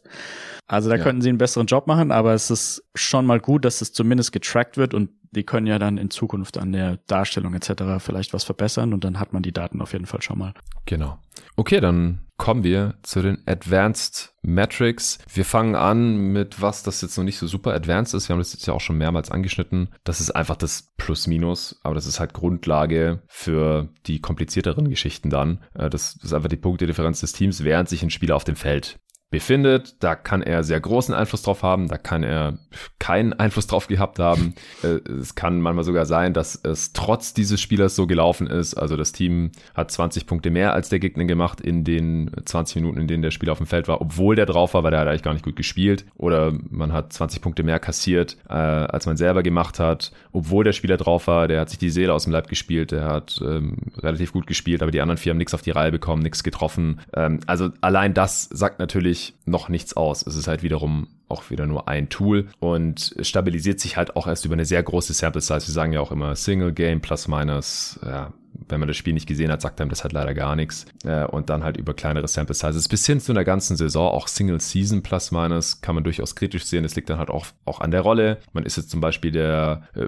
es wird so gestaggert, dass man als erster Starter rausgeht und dann spielt man viel mit vier anderen Bankspielern zusammen und diese Lineups sind dann einfach viel schlechter äh, als die der anderen vier Starter. Bei Donovan Mitchell zum Beispiel bei den Jazz war das manchmal so. Aber wenn sich das dann über die, durch die ganze Karriere zieht, das haben wir ja schon zum Beispiel bei Luka Doncic angesprochen, ich habe das hier im Pod schon oft bei DeMar Rosen angesprochen, es gibt einfach so Spieler, da denkt man sich, hä? Wenn man den Status des Spielers und seinen Ruf oder den Hype, den es um die Spieler gibt, damit vergleicht, wie das Team performt mit diesem Spieler auf dem Feld, dann gibt es einfach riesige Diskrepanzen, die deswegen auffallen, weil es normalerweise bei Spielern mit diesem Ruf oder mit diesem Skillset, mit diesem Value nicht so ist. Weil normalerweise bei Superstars werden die Gegner konstant ausgescored, wenn dieser Superstar auf dem Feld ist. Egal in welcher Konstellation, weil die einfach so gut sind und so einen großen positiven Einfluss haben. Und dann sieht es halt komisch aus, wenn es bei einem anderen Spieler über eine sehr große Sample Size nicht so ist. Und das äh, On-Off ist dann im Prinzip einfach noch die Weiterentwicklung dessen, wo man dann halt äh, sehen kann, da wird dann miteinander verrechnet der Wert, wenn der Spieler auf dem Feld ist und wenn der Spieler auf der Bank sitzt, beziehungsweise halt nicht spielt, der kann ja auch verletzt sein, was weiß ich, ist auf jeden Fall nicht da. Und wenn er da ist, dann wird es gegeneinander aufgerechnet und dann hat man halt den On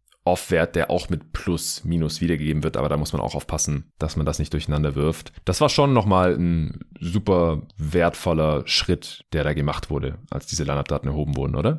Ja, auf jeden Fall. Also bei den anderen Statistiken, die wir angesprochen haben, oder die Boxscore-Statistiken und inklusive der Tracking-Statistiken, erfasst man ja trotzdem noch nicht jede Aktion von den Spielern, die sie auf dem Feld machen. Also mhm. zum Beispiel beim Tracking fehlt ja auch noch, ob ein Spieler nicht in die Defense rennt. Also wenn jemand einfach nur vorne stehen bleiben würde, so wie der Sacramento Kings Owner das ja mal angedeutet hat, dass man es vielleicht ja, probiert. Stimmt. Ranadive hat das mal vorgeschlagen, ja. Genau. Crazy.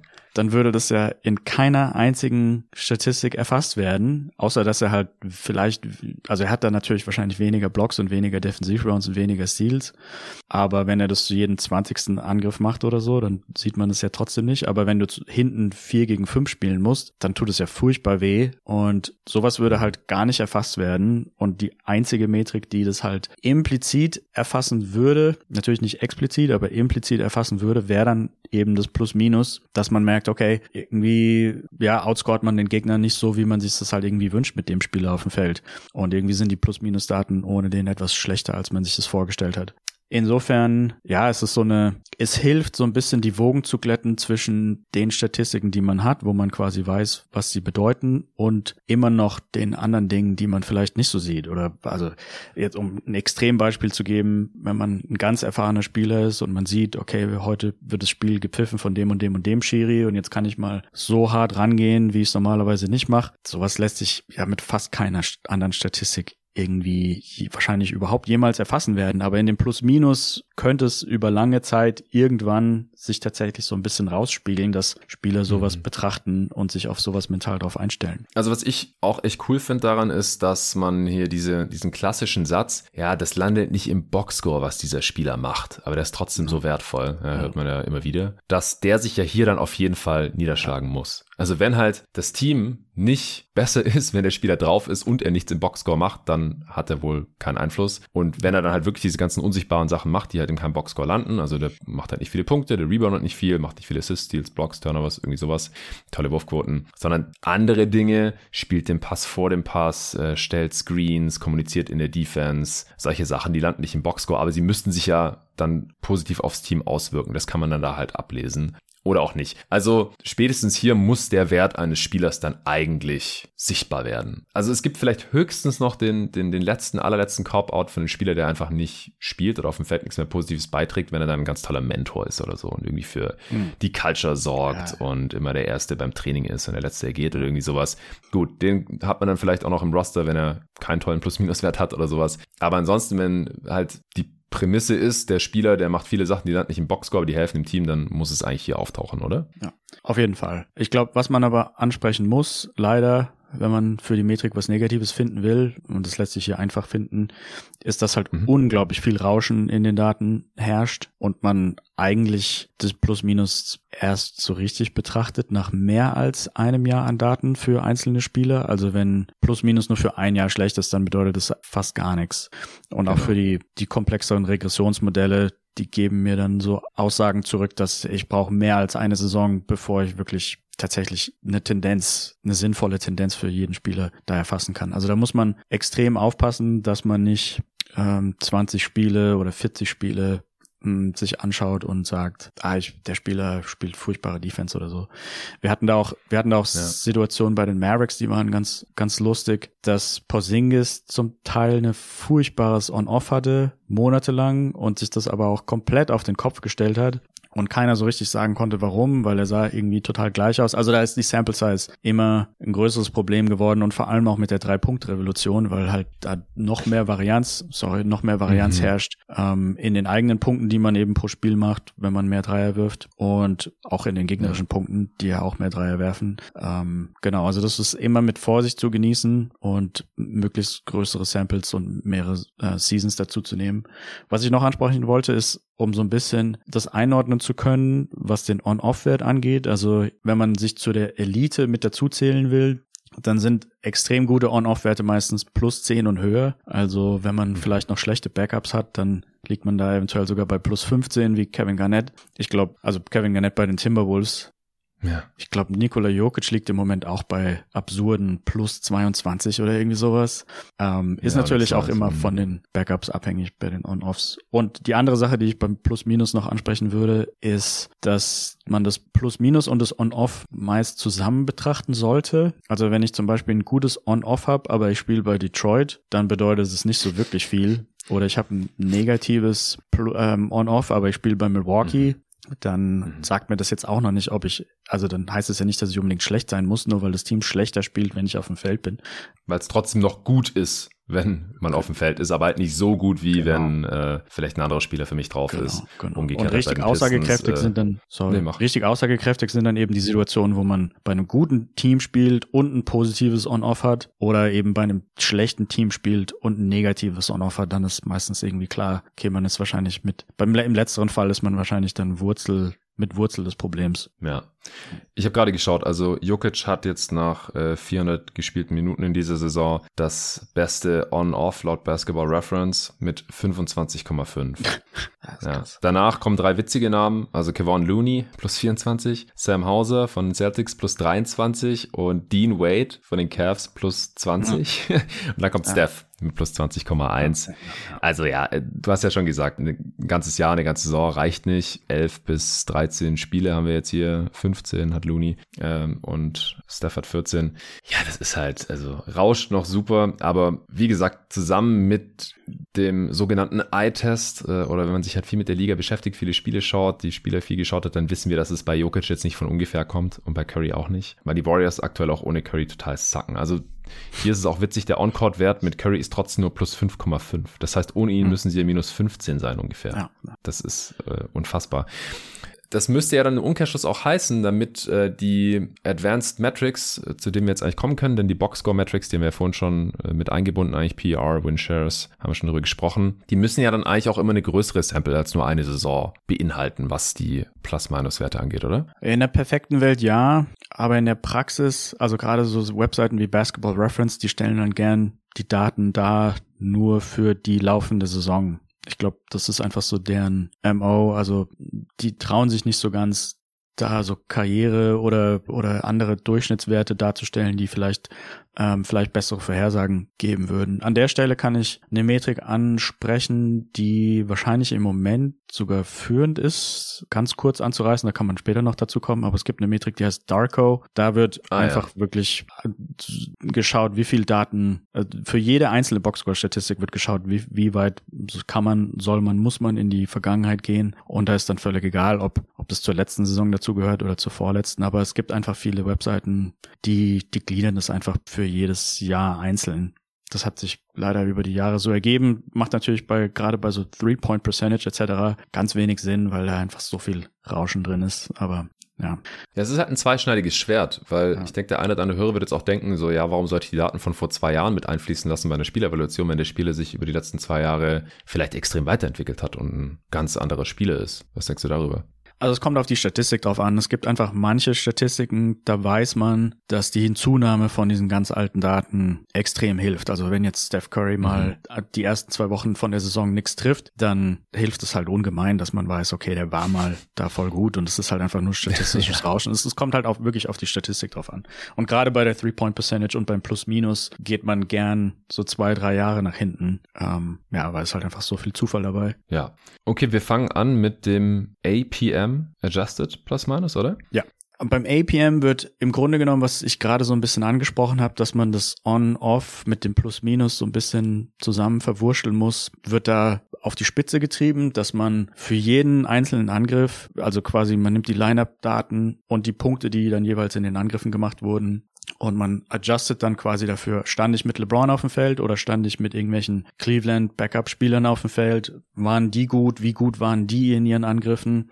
Und das ist dann so ähnlich wie das Basketball Reference, dieses SRS, was die anderen Jungs in mhm. dem Eastern Power Ranking Pod auch angesprochen haben. Also, dass man nicht ja. nur, also auf, auf Teamebene kann man ja sich die Punktedifferenz anschauen von dem Team, aber man kann ja auch schauen, wie viele Auswärtsspiele hatten die oder hatten die ein hartes Programm etc. Und wie gut waren die Gegner? Das ist ja SRS guckt ja einfach, was war das Netrating der Gegner, glaube ich. Genau, genau. Und dann kann man ja, wenn man das, das Netrating der Gegner wird ja auch aber neu quasi berechnet mit der gleichen Berechnung, also nicht nur das Net-Rating oder das Rating von meinem Team wird aufgrund von dem Gegner-Strength berechnet, sondern auch das gegnerische Rating wird auf deren Gegner-Strength berechnet. Also das ist dann quasi so eine, so eine Schleife, die man x-mal durchlaufen kann und am Ende kriegt man dann für jedes Team einen Adjusted Team Rating Wert. Und das gleiche kann man auf Spielerebene dann auch machen, mhm. dass man eben, okay, wir haben auswärts, der Spieler hat, war hauptsächlich bei den Auswärtsspielen da oder er spielt immer Starting Five und spielt dann irgendwie nur, wenn der gegnerische Highest Usage Spieler auf dem Feld ist, dass man ihn irgendwie schont. Also wenn ich ein guter Verteidiger bin und ich spiele halt immer dann, wenn LeBron auf dem Feld ist oder Damien Lillard oder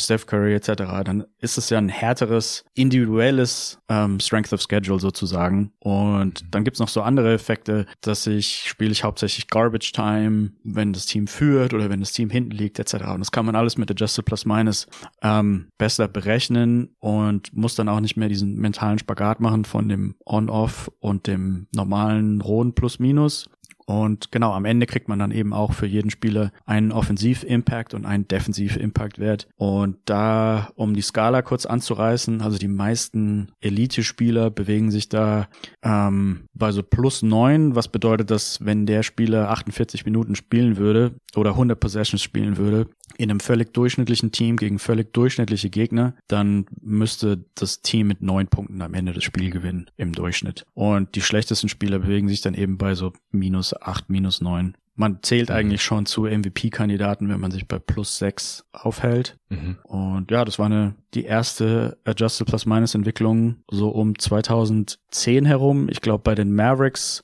gab es einen Wayne Winston und einen, den ersten, den Vornamen ich jetzt vergessen, Sagarin, die das damals schon vorher entwickelt hatten, aber Mavericks intern für Mark Cuban. Mhm. Ja, ich weiß nicht, ich, ich kann auch gleich zu den Schwächen übergehen, aber vielleicht hast du noch was. Ja, gerne. Ja, ich, ich wollte einfach nur fragen, wie gut das aus deiner Sicht funktioniert. Aber ah. das ist ja, also das ist ja eigentlich immer so ein bisschen der, vielleicht der heilige Gral, ja, die individuelle Bewertung rauszurechnen. Also dass das halt im Endeffekt rauskommt, dass man das als Ergebnis bekommt, weil man Spieler ja immer nur in ihrem Kontext sonst bewerten kann. Ja, der spielt bei diesem Team, der diese Mitspieler, der diese Rolle. Aber wenn man halt das irgendwie rausrechnen könnte, dann wäre das ja extrem wertvoll. Aber ich kann mir halt vorstellen, dass es nur begrenzt funktioniert. Ja, auch bei Plus Minus ist es ja so, dass die Spieler eine Rolle spielen. Also das sieht man ja zum Beispiel jetzt an Leuten wie Rudy Gobert, der hat ja bei Utah eine, ja, also es ist eine ähnliche Rolle gehabt, aber er spielt, ich denke, er hat in Utah zum Beispiel mehr Pick and Rolls spielen können mit Leuten, die auch bessere Pick and Roll Ballhändler waren. Mhm. Und dann hätte sich, dann verändert sich ja auch die Rolle. Also auch mit Plus Minus lässt sich der Kontext nicht rausrechnen. Ähm, aber es lässt sich theoretisch, oder es wird versucht rauszurechnen, ob er jetzt mit Conley oder Mitchell spielt oder Edwards oder D'Angelo Russell. Wechsel im Prinzip. Ja, aber die, die, die Rolle, die er bekommt, ist ja schon leicht anders und die, das Umfeld ist schon ja. leicht anders. Also ich würde sagen, das, da hat man eigentlich fast nichts mit gewonnen gegenüber den normalen Boxscore-Statistiken, was die Rolle angeht. Mhm. Und, und was sind dann die konkreten Schwächen deiner Meinung nach? Oder, oder was versuchen andere Modelle ja. dagegen ja. zu tun? Also da muss man differenzieren. Wir sind ja jetzt gerade bei dem ganz normalen rohen Adjusted Plus Minus ohne irgendwelche noch andere Buchstaben, die sich dann gleich da dazu gesellen. Ähm, da ist es so, dass die Methode, die da anfangs angewendet wurde, war die ganz normale Regression, die man glaube ich, in der in einer der ersten Statistikvorlesungen wahrscheinlich so mitbekommt in der Uni. Da wurde keine besondere komplexe Form von Regression benutzt oder so, sondern einfach das absolute Standardmodell. Und da muss man gleich dazu sagen, die läuft gar nicht durch. Also wenn ich die auf meinem Computer laufen lassen würde, dann liefe die gar nicht durch, wenn man die Daten so lässt, wie sie sind, weil manche Spieler haben dann halt nur zwei Possessions oder fünf Possessions und dann können da gewisse Matrizen etc. gar nicht invertiert werden und so weiter. Äh, also alles ein bisschen kompliziert. Das heißt, man muss schon von vornherein die Daten anders verarbeiten und muss hingehen und sagen, wir nehmen, wir stecken alle Spieler mit weniger als 200 Possessions in einen Topf und sagen, das ist alles der gleiche Spieler, weil ansonsten funktioniert die Analyse überhaupt nicht. Und der große Nachteil insgesamt von dieser normalen Regressionsanalyse ist, dass die Spielerwerte, also die Spieler sind in dem Fall Variablen, die dann den Koeffizienten zugewiesen bekommen, also quasi LeBron plus 8 oder sowas. Das ist, also die Variable wäre dann, LeBron ist auf dem Feld und der Koeffizient ist plus 8. Und bei der normalen Regression werden die einfach in keinster Weise eingeschränkt. Und dann hatte man eben Spieler, die vielleicht 400 Possessions, Possessions gespielt hatten und in der Zeit lief es halt zufällig voll gut. Die Dreier wurden mhm. getroffen, die gegnerischen haben, die Gegner haben ihre Dreier nicht getroffen, aus welchen Gründen auch immer, die vielleicht mit dem Spieler gar nichts zu tun hatten. Und dann waren halt die absoluten No-Names, hatten dann am Ende Werte von plus 15 oder minus 15. Also da, da ging es ziemlich wild hin und her Ähm, ja, weil einfach die, die Werte, die angenommen werden konnten von den einzelnen Spielervariablen, waren einfach viel zu hoch. Und man hat dann am Anfang leider relativ wenig Machine Learning benutzt und hat gar nicht nachgeschaut, bringt uns die Metrik überhaupt was bei der Vorhersage von zukünftig, zukünftigen Spielen. Und dann hat sich gegen Ende rausgestellt, ja. dass wenn man weniger als zwei Jahre Daten benutzt, dann ist es schlechter, wie wenn man einfach den Spielern per Würfel irgendwelche Werte zuweisen würde. Also. What? Ja. Krass. Ja, ja. Da war das statistische Rauschen war einfach so krass und die Methode so schlecht, dass es besser gewesen wäre, du hättest einfach gar nichts gewusst. Okay, ja, interessant. Also du hast ja gerade auch nochmal in einem Halbsatz so angeschnitten, was eigentlich immer das Ziel der Übung ist. Es ist ja in der Regel nicht damit getan, irgendwie die Vergangenheit beschreiben zu wollen. Ja. Weil dann könnte man sich einfach nur anschauen, okay, wie lief's? Also wirklich raw. Aber die Frage ist ja immer, wie wertvoll sind diese Daten? Was sind die Erkenntnisse daraus? Und normalerweise wollen ja, will ja jeder, der sich diese Daten anschaut, die gerne verallgemeinern und da so eine allgemeine Weisheit draus machen. Dieser Spieler kann das, das kann er nicht, er ist so gut oder so wertvoll oder so schlecht vielleicht auch. Und gerade NBA-Franchises wollen darauf ja dann auch Entscheidungen basieren.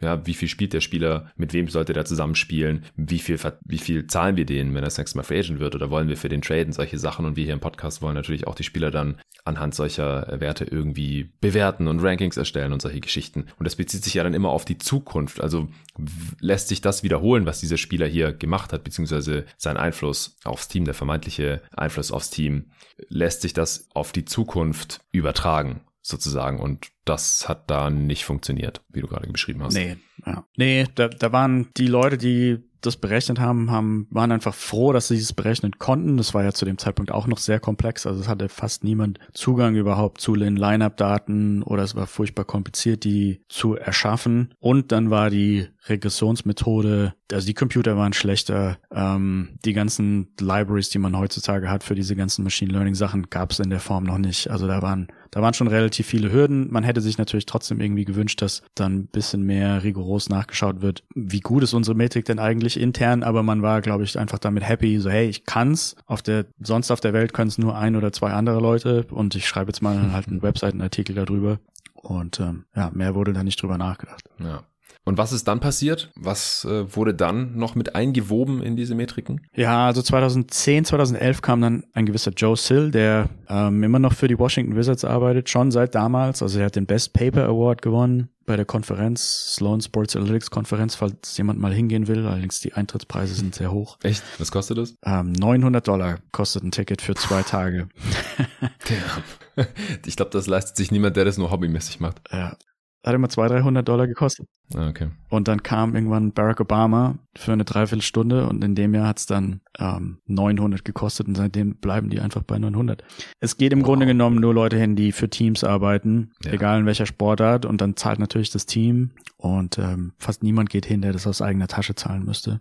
Klar. Genau, und der Joe Sill hat eben zu diesem Adjusted Plus Minus, also APM, der hat dann noch einen, ein R wie Robert davor gesetzt, ein Regularized Adjusted Plus Minus, dass man eben nicht die 0815 Regressionsmethode hier benutzt, sondern dass man eine Regressionsmethode benutzt, die mit Rauschen einfach besser fertig wird. Und mit diesen Kreuzkorrelationen, also dass halt viele Spieler auch oft gleich auf dem Feld stehen oder irgendwie füreinander ausgewechselt werden und so Geschichten. Mhm. Und da war, genau, da ist dann im Grunde genommen passiert dann nicht viel anderes, außer dass gesagt wird, okay, wir, wenn, wenn wir einen Spieler haben, von dem wir nur wenig Daten haben, dann gehen wir irgendwie davon aus, dass er wahrscheinlich sich um die Null bewegt und wir, wir wollen ihn eigentlich von dieser Null nicht unbedingt wegbewegen, außer da sind jetzt viele Daten da, die halt in die Richtung zeigen, aber wir, wir bestrafen im Grunde genommen für alle Wegbewegungen von Null. Das führt dann auch dazu, dass so richtig richtig extrem gute Starspieler auch erstmal eine Zeit brauchen, bis sie in der Metrik dann tatsächlich auf einer Plus 8 oder so landen, ähm, weil halt eben versucht wird, gern alles Richtung Null zu drücken. Aber in der Praxis, mhm. ja, unterm Strich führt es halt einfach zu so viel verbesseren,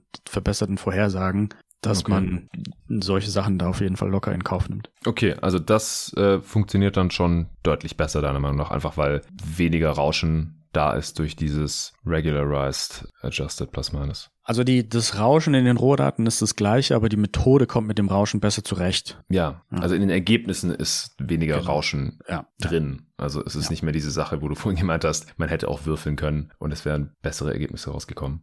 Genau, also auch die Jahr-zu-Jahr-Korrelation ist dann viel höher. Also selbst bei der Metrik muss man sagen, da ist die Jahr Jahr-zu-Jahr-Korrelation immer noch viel niedriger als zum Beispiel bei PER oder Offensive Rating. Also wenn man schaut, die Rangliste der Spieler vom letzten Jahr zu der Rangliste der Spieler vom diesen Jahr, da würde man sich immer noch wünschen, dass da mehr Korrelation herrscht. Aber das ist halt die Natur der Plus-Minus da, dass halt mhm. ein Jahr selten genug ist, um das wirklich gut übertragen zu können. Und das, obwohl halt versucht wurde, gewisse Faktoren, die dieses Rauschen halt begünstigen, raus zu rechnen. Also du hast ja gerade schon ein paar Beispiele genannt. Das ist halt immer das, was man sich so fragt, wenn man sich die reinen Plus-Minus-Daten anschaut. Ah ja, hier äh, hatte ich ja vorhin auch schon genannt, der, der spielt halt oft mit der Bank-Line-Up zusammen, zum Beispiel dieser Starter, wegen Staggerings. Oder dieser Spieler, der spielt viel mit Steph Curry zusammen auf dem Feld. Deswegen hat er auch einen guten Wert. Ja. Wie gut klappt es aus deiner Sicht, dass solche Sachen daraus gerechnet werden? Also ich bin ein großer Fan von mehrjährigen Analysen in dem Fall und da würde ich behaupten, klappt es verhältnismäßig gut. Aber ich nehme dann okay. meistens mindestens drei Jahre ähm, zur Hand oder die letzten zwei plus die laufende Saison zum Beispiel. Oder ich habe auch Analysen gemacht, mh, hm, die finde ich immer ganz lustig, so 26 Jahre, also die letzten 26 Jahre darüber Adjusted Plus Minus zu berechnen. Sowas finde ich irgendwie interessant. Da kann man dann auch relativ stark davon ausgehen, dass, dass die Werte auch relativ gut stimmen. Mhm. Interessanterweise, okay. um das noch ganz kurz anzureißen, also man kann für diese Adjusted Plus Minus Plus Minus Werte auch Konfidenzintervalle Intervalle berechnen, also dass man sagt, okay, ich habe jetzt für Jason Tatum den Wert von plus sieben, aber wie groß ist denn die Spanne. Wie sicher bin ich bei diesem berechneten Wert? Bin ich mir relativ sicher, dass er sich zwischen sechs und acht bewegt und wir landen halt am Ende auf der sieben oder ist diese Spannweite oder dieses sogenannte Konfidenzintervall, das ist einfach viel größer und ich habe das spaßeshalber mal auf dem letzten Jahr laufen lassen und dann kommt halt wirklich leider doch noch relativ viel Quatsch raus, dass man halt sagt, das Konfidenzintervall bei Jason Tatum ist von plus zwei bis plus 13. Also da, da ist die Spanne einfach extrem wow. weit. Man nimmt natürlich trotzdem gern diesen plus sieben Wert, weil das ist der, der Wert, der am wahrscheinlichsten ist, aber die Spanne ist einfach mhm. trotzdem sehr groß. Ja. Uh, by the way, dein, dein Call, war das kurz nach Saisonstart, glaube ich, wo du gemeint hast, Jason Tatum äh, ah. ist in deinen Zahlen extrem weit oben. Sieht gut aus bisher in dieser Saison. Aber mal sehen, äh, ob er es halten kann. Dann kommen wir jetzt zu, zu deinen Zahlen. Real plus minus ich oder würd, muss noch was dazwischen? Genau, ich, da muss noch was dazwischen. Okay. Und zwar das SPM oder Statistical plus minus. Also die meisten Leute Gerne. kennen da wahrscheinlich die Metrik Box plus minus von Basketball Reference. Was da gemacht wird, ist, dass man ähnlich wie Offensive Rating und PER, dass man Gewichte vergibt an die einzelnen Boxscore-Statistiken, aber dass die Gewichte nicht einfach nur durch Überlegen zustande kommen oder durch Feintuning, dass man halt irgendwie sagt, wir wollen Jordan auf eins haben, sondern dass man mit Machine Learning diese Gewichte bestimmt. Und was man macht, ist, dass man eine ganz große langjährige Adjusted Plus Minus oder Regularized Adjusted Plus Minus Analyse nimmt und dann die Werte, die da rauskommen, ähm, wiederum in eine neue Analyse reinsteckt und dann eben Koeffizienten bekommt für Defensive Rebounds, für Assists, für Steals etc. Und das hat eben den Vorteil, dass, dass es von der Maschine optimiert wurde und dementsprechend genauer ist als die Faktoren, die sich Dean Oliver halt 2004 oder so überlegt hat und hat dann eine Boxscore-Metrik auf Machine Learning Basis und die wiederum dann extrem dazu beihilft, so ein bisschen Stabilität reinzubringen, weil die Boxscore-Statistiken von den Spielern meistens relativ stabil sind. Also gibt es stabilere, weniger stabile, aber so zum Beispiel Rebounds sind sehr stabil. Mhm. Und wenn man diese Information eben quasi hat oder mit reinbaut, dann sind die Jahr-zu-Jahr-Korrelationen auch viel höher. Genau, man hat halt Gewichte bestimmt, die fast man nicht besser hätte bestimmen können aus meiner Sicht und dementsprechend sind die dann auch relativ genau und führen dann auch zu einer relativ guten Metrik. Okay, und das hast du dann in deine natürlich auch mit einfließen lassen. Genau, also dann gibt's relativ viele Metriken, die das dann versuchen miteinander zu verbacken. Also dass man auf einer Seite sowas hat wie Box Plus Minus und auf der anderen Seite Adjusted Plus Minus. Also wenn man sich zum Beispiel 538 anschaut, deren Raptor, die haben das halt aufgespaltet. Die haben einerseits deren Statistical Plus Minus und das Adjusted Plus Minus. Was ich damals dann besser gemacht habe, ist, dass ich einen Algorithmus gefunden habe, um die sinnvoller zu verbinden. Also ich berechne dann für jeden Spieler so eine Art Bayesian Prior heißt es, also einen, einen mhm. Startwert auf den Boxscore Statistiken basierend und lasse dann anhand den Wert, den ich da für jeden Spieler dann schon habe, darauf die Lineup-Daten und den Adjusted Plus-Minus-Algorithmus laufen. Und das führt einfach noch zu besseren Ergebnissen, als wenn man die einfach nur den Durchschnitt bilden würde zwischen meiner Adjusted Plus-Minus-Metrik und der Boxscore-Metrik.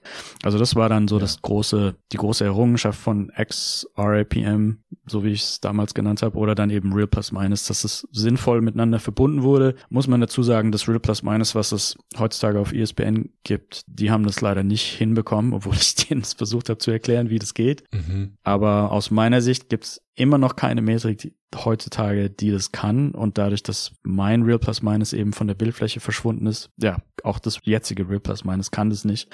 So ein bisschen traurig, bisschen Tränen im Auge.